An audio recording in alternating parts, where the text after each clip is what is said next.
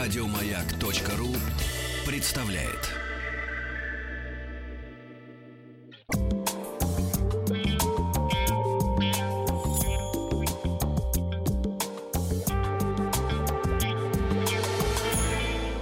Сладкая жизнь. Нет, не слипнется. Не слепница, конечно. А У сегодня нас что такое-то? О- Омали. Ом- Омали? Омали или омали – это египетский десерт и переводится с арабского как «мама Али».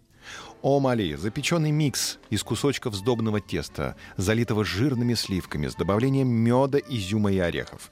А фишка блюда в том, что под запеченной корочкой скрывается сладковато-влажное содержимое десерта.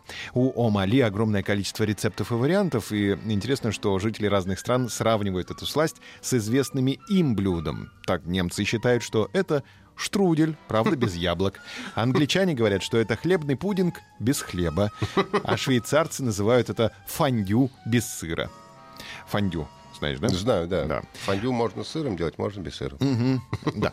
При отличных вкусовых качествах омали можно готовить почти из любых ингредиентов, но обязательными в блюде являются сливки, сахар и хлеб. Остальные составляющие можно выбирать из того, что есть под рукой. Можешь положить горчицы, хрена, С рыбой можно? можно рыбой положить. А, Остались кости. С, с мясом. Собственно, можно.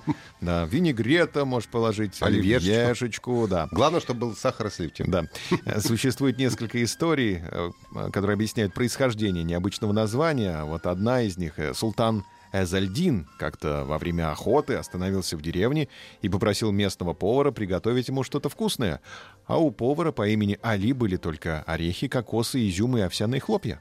И тут пришла его мать на помощь. Она принесла молоко и сахар. И из этих ингредиентов повар сделал блюдо, которое очень понравилось султану. Есть и другая легенда. Давным-давно Египтом правил король, и вот он умер. А жена его, э, которую звали Шагрет Эльдор, в переводе «алмазное дерево», очень жадная и властная женщина, решила остаться на троне во что бы то ни стало. А тогда нельзя было женщине управлять государством. И Ну, она- что бы ты если не стало. да, и она решила прибегнуть к хитрости. Тогда она выбрала двух лидеров, военнослужащих, и устроила между ними состязание. И выбрала для себя одного, который показался ей слабым и мягким. А другого лидера она приказала отдать. Львам. Да.